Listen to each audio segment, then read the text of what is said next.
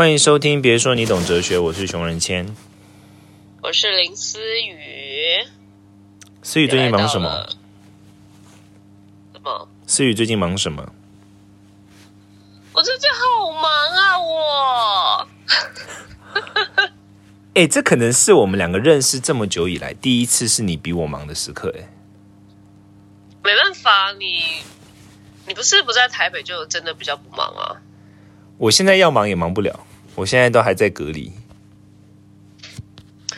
可是我我有时候在想，哎，会不会我在隔离的时候，其实我在里面也蛮忙的。其实你也蛮忙的，因为你根本是不需要出去工作，在一直在电脑也可以很忙的人哎。忙啊，对，但是啊，是啊，可是你毕竟，毕竟，呃，你不觉得有时候忙这种事，就是你越有机会，你就会越忙吗？就是你，你真的必须抽离那个环境，你你没有机会，你就不会那么忙。比如说，如果我现在在台湾，我可能就会，比如说我今天工作量其实只需要处理八个小时好了，可是因为跟某个人谈某个事情，然后。诶，我们有一个想法，觉得好像可以合作某个东西，然后我们就主动去接触他，然后什么，就是你会创造让自己变忙的一些机会，你有觉得吗？哦，对，因为我是非常会创造让自己变忙的机会，但因为其实我以前的忙都是那种，呃，谁谁邀我，然后我我的忙是可能朋友的行程的排排程，然后我一整天下来都哇赶拖啊赶什么，然后偶尔工作当然就就是还是会很忙，但近期我是几乎是一个就是没有什么跟朋友出去，然后一直在忙我自己分内工作的这种。我爱死了这种忙碌生活，我向往的那种感觉。然后我我懂你的那个，然后我在台湾的时候就会因为这样子，所以本来忙的可能就只有八小时，然后其他时间就是会因为因为因为你找到各种忙，或者说跟各种人谈各种合作机会，或者见面或者聊什么，你就会更忙。但因为现在不在台湾的时候，你就没有这个机会了嘛，所以那而且又你在隔离，所以那一块就几乎就被抽掉了，所以就只剩下 routine 的，就是每天固定要忙的事情。那相对来说，其实就对我来说就就还好。对啊，其实我蛮想要体会那种在隔离房间里面，然后我这些谨慎的时间，我还可以让我自己忙什么？我可能还是会线上干嘛干嘛。当然，当然有一些工作是绝对要出去做的啦，只是可能那个。可能我会忙着睡觉吧。我跟你讲，就是大概前，我现在已经来到了第十天。我大概，我跟你讲，大概前一个礼拜啊，就你都还好，但是到越后面越难，就到越后面越觉得，越越觉得越觉得就是 有点受不了。就是前面的前会有一点啊，因为我前两天、昨天就有点觉得受不了，原因是因为，因为。这边我我在地方比较冷，然后所以就不太能够开开窗，那房间没有暖气，哦，可是空气一直都不流通，所以你就会觉得有一种，你有一种你没有好像好像没有很久很久没有呼吸到新鲜空气的那种感觉的一种对的不不舒服感，我的不舒服感是这个，咚咚咚，对，但所以对啊，好不容易比你忙，但要更忙一点，因为真的最近就戏要拍。然后可能可能还要去一个新的节目，然后真假这还不能说啊？哎，我我之前有跟你讲过了吗？可能而已吧，对不对？你没有跟我讲节目的事情啦，我没有我没有 catch 到你的节目的事。等下电话挂了，等下那个那个录音结束再讲。对对对，等消息放出来，我们就可以再来聊这个东西。天哪，你要多一个新的节目，我好期待啊！你应该想得到吧？哪一类的？不行，那个你讲的太明显了。等下再讲。哦，是以前本来有说过你有可能会去的吗？对对对对对对对。哦，好好好好好好好好好好，好懂了。对，就一直在拍，然后可能的节目，然后共就是。就是拍摄一些大师的东西，这样其他的业配啦，就当然忙，就这种还蛮开心的，对，持续下去。所以我们今天要聊的这个主题，跟我刚刚在想说有没有什么共同，我可以切入的切入一点，可是好像有点难。就切啦，就听众也喜欢我们直接切吧，直接插进来这样。哎，那好，我今天想要聊的这个主题，他是在讲。我我最近刚好都看到不少有关于在讲人性的一些文章，然后这篇文章我也蛮喜欢的。他的文章他在讲的是一个叫做呃一个他们做研老拿老鼠来做的一个效应的研究，然后这个研究得出的几个结果叫两个效应，一个叫毕马龙效应，一个叫魔像效应。然后这个效应研究的基础是教授让两组人各自有就是手上有一一些老鼠，然后让这些老鼠可以过那个迷宫，就是老鼠要就他们会拿到让那个天竺鼠爬迷宫嘛。然后他告诉一组人说，你们手上的老鼠是比较聪明的老鼠，然后跟另外一组人说，你们手上的老鼠是比较笨的老鼠。结果屡试不爽的是，当那一组人被告诉说你手上的老鼠是聪明老鼠的时候，他们的老鼠表现都比较好。然后反过来被告知说你们家老鼠是笨蛋的时候，那那一组老鼠都表现的比较糟的一个研究。然后他们就实验在人的身上。不，这个研究很有趣，因为他们更往下去去摸抓捉，就是摸索跟去发现原因的时候啊，他们发现说，之所以会这样的原因，是因为当 A 组被告知他们家老鼠比较聪明的时候，A 组就会对他们家老鼠就比较温柔啊，然后比较鼓励啊，比较不紧张啊，比较放松啊，等等等等。可是 B 组对当他当他被告知说你们家老鼠是笨蛋的时候，他们就会对那些老鼠就比较焦虑，或者说他们就会忽略那些老鼠，或者是就会对他们比较难。也就是说，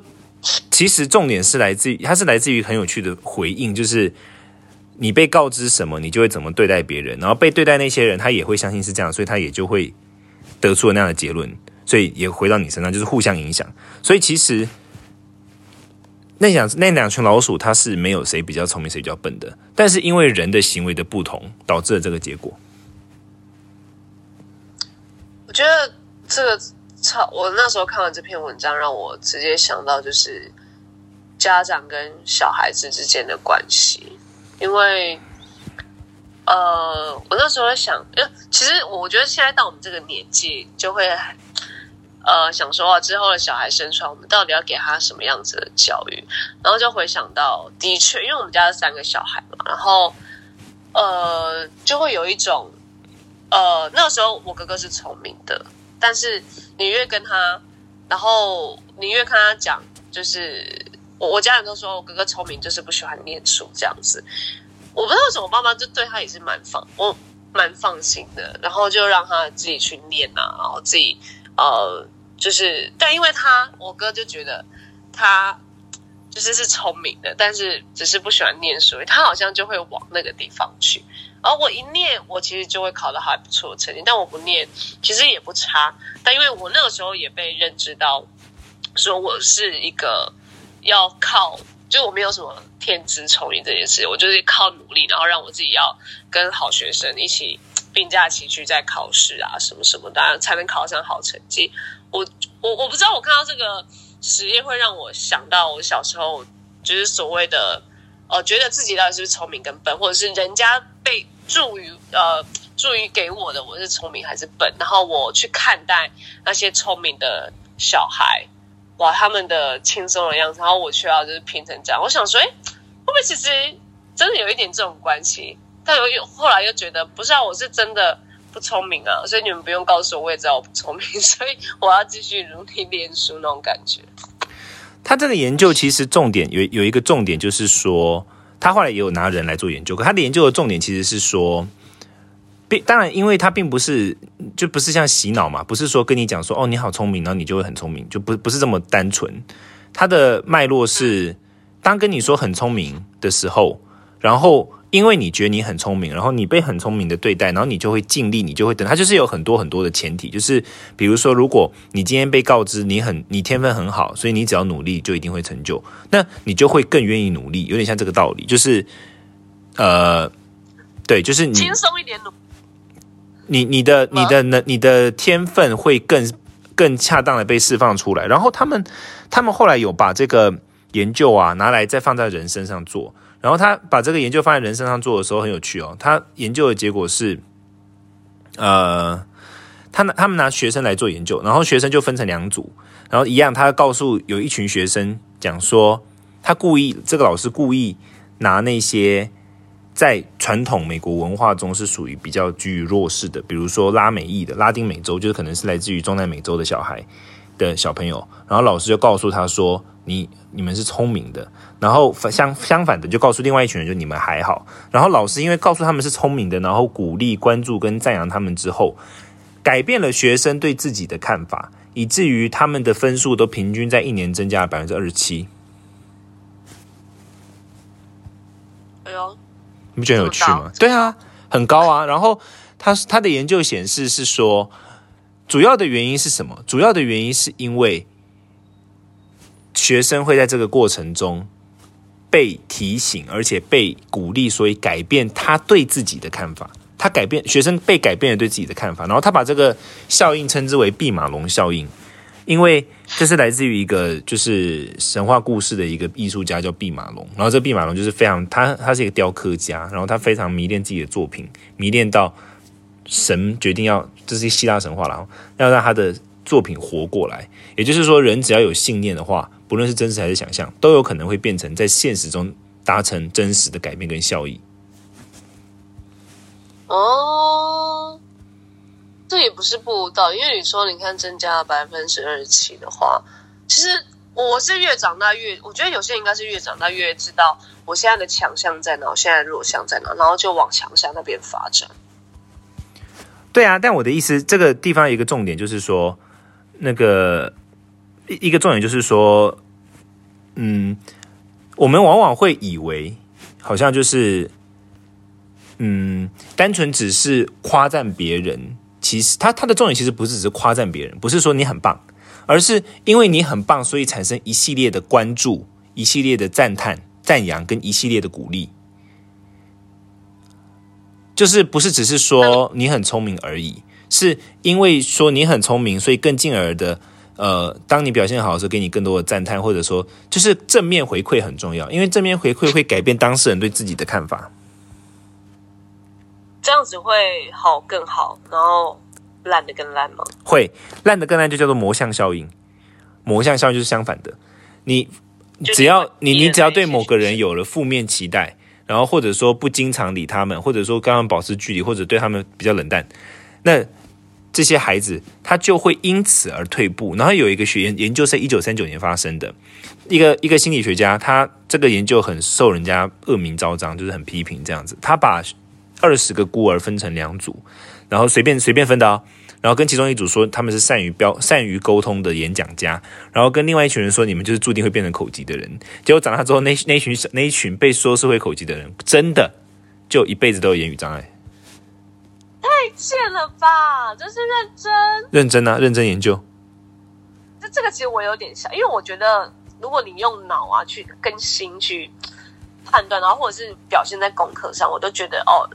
就是会有一些数值，就是我我是觉得哦，这个会蛮准。但是你说那个是你他原本好好的，然后你灌输了他这个东西，他最后真的变这样，我傻眼。可是因为他你会瓦解他对自己的认知啊，就也就是说，人对自己的认知是非常之脆弱的，人对自己的认知是随时随地都有可能因为环境整个环境的影响而改变的。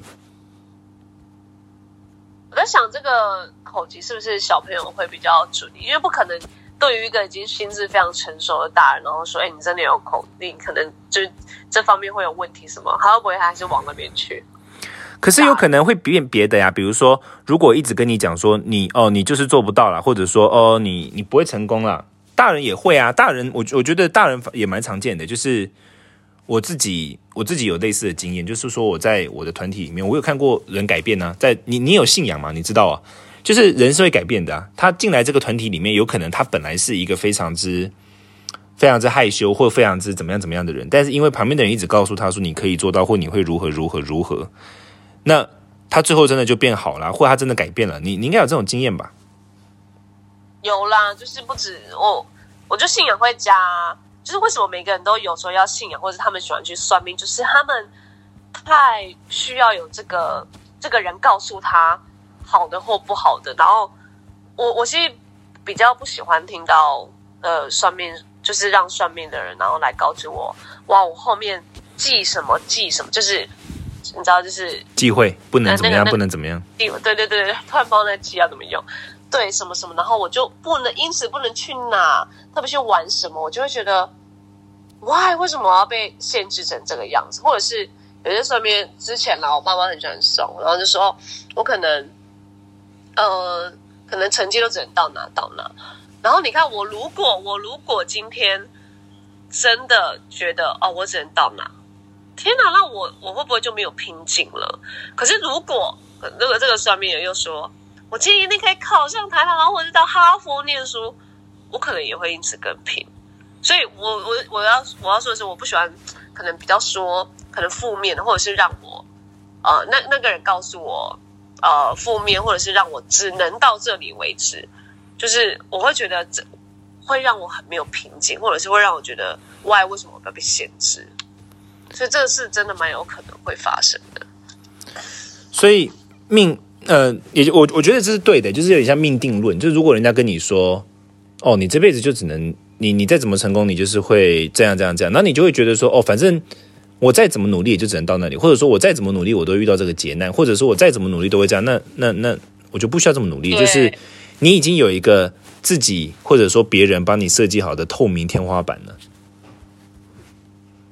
对，所以，嗯，我我为什么会变成比较喜欢我这个信仰，是因为他不管我们再怎么受限自己，他永，我觉得这个信仰给我是永远是可以改变到更好，以及你没改变，可能旁人或他这个 God 也可以让我们，就是可能这条路不是，他会让我们转到另外一条路。我不知道你的信仰是不是真的这么的正面，或是我的信仰，我我的信仰就是非常消极，就大家就是不要，呃死大家死后就不要醒过来。我的信仰，我的信仰就是人生很难。但我我觉得，我觉得你讲的是这种，嗯，你说，那那为什么你们的信仰可以这么的可能哦哦，我们不要轮回，所以我们以后就是整个呃停止，就是呃怎么你们就是不要轮回嘛，这样子，不要后面又去了哪里哪里，然后或是来世又怎么样？可是你你们的信仰还，你看你还是会一直的继续拼的，在这个人生有限的阶段继续拼。因为我我觉得我，比如说佛教的话，它一般来说，像我们的研究里面，在日日本里面有日日语有一句话，我们称呼佛陀叫做师主，师就是老师，然后主就是主人。因为佛佛教信仰跟其他信仰，包括基督教信仰或什么，它有一个比较明确的差异，就是说，我们认为佛陀他本来是一个人类嘛，他就是一个像像你我这样的人类，他不是神，完全不是，他就是一个凡人。然后他透过他那一辈子的一些选择，他最后到达了一个他的状态，比如说他到达了一个很高很高的心理状态、精神状态。所以佛陀一直在传递的讯息，其实是每个人都可以到这个地方，每个人都可以到这个位置，每个人都可以到这边。他他其实传递的讯息是这样，其实有一点点像，有一有一点点像基督宗教早期的样子，就是说，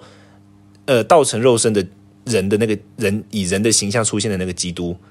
他是介于我们凡人跟耶耶和华之间的那个媒介嘛，就是他领导，他当然三三位是一体的嘛，可是他作为一个，他是一个信仰的证明嘛，就是说他活在人世间，然后证明说其实人都有办法，至少有善的面相，然后去接近他，大概是这样的感觉嘛，对不对？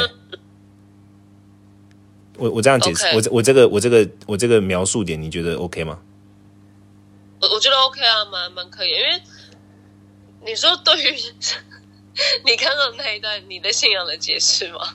不是啊，你你你，我在解释你基基督，我对于我在解释那个基督扮演耶稣扮演的角色这部分。哦，是是，可以可以这样说，可以。对他虽然说他是三位一体的神，但是呃，的确有一个你说的，那就是你知道那个道成肉身的耶稣，他是一个示范，所以他会希望我们，你看他都可以这样是成人了，那已经会有一个人的这个标准在那边，然后我们去更像他，或是呃，希望自己能够往那一个呃完美的、完全的阶段迈进，是。那那这部分呃，这这部分的话是一样的啊、佛教也是这么认为啊，就是认为说，嗯，佛佛陀也是，而且佛陀他一再告诉我们，就是说，每个人都有这个机会，每个人都有这个可能性，每个人都有可能往这个范典范前进。所以这方面其实是一样的，就是论呃，不论是基督宗教在描述，跟还是佛教在描述这一块是一样，就是有一个范例在那边给我们接近。但我觉得这个重点就在于什么？重点就在于，我觉得看到范例很重要。诶，我我自己也这么觉得，因为像我啊，我我比如说我脾气不是很好嘛，你知道，我我我常常很暴怒嘛，或什么的。但我当我看到我我比如说，当我看到有一些我自己的前辈啊或什么，然后看到他们在遇到很艰难的事情的时候。然后你看到他们处变不惊，或者你看到他们就是相对来说没有那么情绪化，或者说他们比较没有，你就会觉得说，你你真的那时候脑海中会浮现一个他可以，我应该也可以的那种念头。哦，懂，对不对？对，是是这样，没错。因为我们我们也有领袖跟牧师嘛，然后他们的可能，因为我们我们很在意那个见证这两个字，就是。你自己都没发生，但是我们很常会有在聚会的时候有一个呃见见证，就是大家在那边分享他们的见证，这个很重要，因为你觉得不可能的，但是在他们的身上已经发已经真实发生，而且经历，所以你会更相信，以及你会更向往，说我也想到达，我也想试试看，对啊，对，我觉得这才有就是像那些实验一样的呃继续往前行的那种，你不会因为。就不可能人家来分享说我现在这个信仰啊，我就是真的只有这样而已啦。那谁会觉得？谁要信那个信仰？不可能嘛！所以一定要一个让我们前进跟去去向往的一个目标。所以我我才觉得哦，那那些像这个实验就是啊，如果我们找到一个可能这个人可以一直鼓励我们，或是他已经走在前面了，或是这个信仰什么的，我我觉得才会驱使我更多、更更向前迈进，而不是。我信了一个信仰，然后他让我就是啊，我就只有这样啊，没事没事，当然也可以像我一样自在啊。对，完全就像那些那些实验口技的人，他可能就是这样的感觉。这个我觉得这个实验很有趣，就是他告诉我们说，人的人的。就说人是人对自我的了解，人的自我感是多么受到别人的影响。然后他最后，他这我我读这篇文章，他最后讲了一个更有趣的实验，叫做多数无知。什么叫多数无知呢？就是呃，有一个心理学家他在课堂上面做过一次示范，就是他他到了呃，他到他的课堂上面，然后他他解释是一个叫行为经济学的专业，行为经济学是从心理学来解释经济学的一个一个一个学科。然后呢？他在课堂上面就讲了一堆他自己创造的假的名词，不存在的学术名词。但你知道学术界的名词其实就那些嘛，什么什么主义啊，什么什么概念啊，什么什么结构，他就讲了一堆就是假的，没有这些东西，一直在那鬼扯这样子。但重点来了，他的学生是世界很顶尖大学的学生哦，可是所有人都非常全神贯注的在听他讲话，没有人笑，也没有人表现出自己听不懂。直到某一个时间点，这个心理学家说。呃，我们今天讨论的重点结果就是，为什么没有人指出我在讲屁话？他这个研究叫做多数无知。什么叫多数无知呢？很有趣哦。多数无知的意思是，当事人每一个人，包括我们自己，当我们觉得哪里不对劲的时候，可是你转过头去看别人，他们好像都听得懂，你就会觉得那应该是我的问题。呀，而且台湾或是亚洲学生超可能会。这样，我也是，我也很怕。就他有一系列的，包括比如说，你会看别人，你会觉得是我的问题。还有，他要讲一个，他说，呃，他们做一个实验，就是问大学生说，你们的私生活在干嘛？然后大很多大学生都会讲说什么，他们都在开 party 或什么的。但其实不一定是因为他们正在开 party，而是因为他们假设别人是在开 party，所以他们就回答他们也在开 party。就是他们会人会倾向于想要跟别人一样，我们会猜测别人如何，然后想要跟别人一样。我觉得这超超会在同彩的时候表现出，哎，所以我我我那时候这近几年开始更知道、更认同这件事情，是因为我以前还蛮常会过这种生活，跟表跟跟自己的论述，可能即使我没有这样发生，但我可能看文章或是看剧，知道现在在流行什么，我就跟从，或者是我根本没这样，但我可能知道大家现在在干嘛，我就会。可能往那个方向去交朋友或什么的，然后是直到我上了表演课，表演课我也我一开始也非常的那种，呃，老师明明在就是就是我们还会很常说，哎，你老老师哦就说，哎，来我们去让你们看一部剧，然后然后你要分享就是这部剧的感想或什么，然后。呃，老师就会可能第一个就说：“来，我们先说，你觉得男女主角演的好不好？”然后这个时候，我我那时候很真实，我明明就觉得他们两个演的很还好，可是我相信老师一定不会让我们看烂作品。老师给我们的功课，要我们去做角色功课或什么，要去揣摩，一定是好的作品。在表演课，老师怎么可能让我们读不好的作品嘛？反正我就说。我觉得其实他们演的还不错，而且然后就我 那就开始要创造故事，就是硬讲一些真的还可以讲的点，然后忽略那些其实他们演演很烂的，就是出戏的东西，处理不好的表演这样。然后就是，然后但有些学生就有讲哦，其实我觉得他们让我很出戏，就是他有讲出我的心理点这样。好，就是乱王一文，然后老师就说，其实我也觉得这部片蛮难看的。这老师好机车哦，超贱！我刚我看到这个实验，我就是，我就觉得我根本不表达，就是我干嘛以为大家或是以为老师这样子，然后我就你看你这样反而我我是不是不会看戏？你看，然后就觉得以后就老十足十足的表达，以及其实这个这堂表演课就是要告诉我们，没有什么是。好的表演或不好的表演，跟对的跟错的表演，只有你自己去看这个剧，你感受的时候，他们他有没有给你这这样的感觉，好跟不好，你自己讲出来，那个就是你自己，不要再觉得别人给你看的或什么就一定是好的，这样。对对对，我我你你你你这么有共鸣，我蛮讶异的，但但 但但但这个真真的是这样，就是我们很很容易会揣摩别人的想法，所以其实我我想要讲的小结论就是，嗯。我我觉得它，但是它有一个很有趣的效果，就是破窗效应。什么？我的意思就是说，当大家都这样的时候，就会就是所有人都就是活在这种多数无知的时候，可能就会一直这样。但只要有一个人，他开始说出他真实的想法的时候，其实。大家就比较愿意说，你记得我上次跟你讲那个例子吗？就是我去看展览，然后大家都在排队，然后我不懂大家为什么要排队，我就去问，然后我就走，那结果后面大家就不排队了。就是其实你只需要有一个人说出自己真实的想法就可以了。对啊，所以我我觉得，我就蛮蛮有有时候我就会蛮羡慕熊仁谦的这一点。然后疫情，呃，我觉得就要让告诉可能大家或者听众说。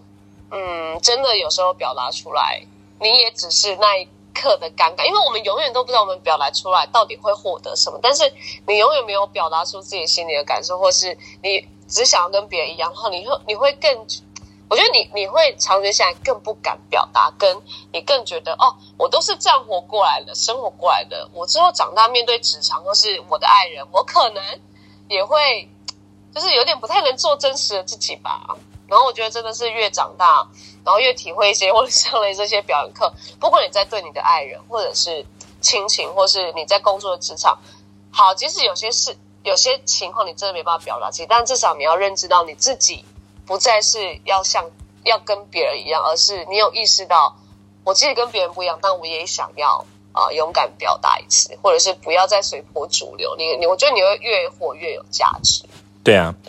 总之就是这样，我这样我觉得这个蛮有趣的。然后我希望大家第一个就是想起说，其实你对身边的人也是，因为特别是我觉得照顾孩子，如果说你有照顾小朋友，或者说未来你你在带别人或者怎么样的时候，正面表述很重要。就是你要记得弼马龙效应，你你怎么说，真的就会对他产生影响。然后第二个就是不要害怕，不要害怕多数无知，不要害怕说别人怎么想，你你就把你的真实想法说出来就可以了。很多时候是这样，这很难，但是。但但其实，因为我我你刚才讲说你很羡你羡慕我这个，可是我我像我怎么想这个事情，我想法很简单，就是我会觉得说，我会觉得说，如果我不讲我的想法，就没有人帮我讲了，那我觉得很可惜，因为我想讲啊。对对，所以我我就会说，我就讲出来。嗯，这蛮其实蛮蛮单纯。一开始你就会被讨厌，但你看现在大家，呃，即使。就有时候有有人会很不喜欢，就是这种很直来直往，或者像你这种人。但是后来想一想，这种讨厌跟嫉妒会不会也是衍生出哦？其实我羡慕你这样讲，但我现在不，我就是不敢讲，我反而是羡慕。很多很多人会吧，但我觉得，我觉得说出自己真的想法，永远不会吃亏啦。对自己永远不会吃亏。你不要怕别人怎么看，你就说就对了。当然不要讲话太机车，但是就说嘛，说自己的想法总是好的。对啊，可以说了，婉转一点，不然闷在心里也很烦。对啊，对啊，大概这样子。然后希望大家，我还我还蛮期待大家听到我们，因为我们现在在播放的此呃，我们在录音的此刻，我们的这个新的模式才刚播放一两天吧，好像，所以还没有很确定收到大家很多的回复。但我还蛮期待，就是听到大家回复的。对于我们这个新模式，因为因为我我是蛮喜欢这样的，可能一个主题，或是像熊人现在看的比较多。呃，文章或者书，它可以呃，可能分享给我或大家。然后，因为像我不知道为什么改这个形式之后，我就反而比较喜欢，可能你会贴给我，就会很认真看，然后反而去思想我自己一些东西。然后，嗯嗯，不不是说我们以前这样不好，是以前那样比较素食的感觉。可是现在你分享这些，我就会，我就希望听众可以跟我一起，好像呃，feedback 一些什么出来，然后至少。你看，我们现在很多时候都不会去看书跟文章，可是透过可能听这个 podcast，大家可以用过我们的听我们这样描述，然后知道哦，原来有人做过这样的实验，然后我现在的话，我可以怎么样想？我是蛮喜欢这种形式，然后我觉得大家也可以也分享给我们喜不喜欢这样的形式，或是你有什么想要推荐给我们文章，我们也可以一起来聊。这样对啊，对啊，对啊，那就希望大家再跟我们分享了，那就下次听，拜喽，拜拜。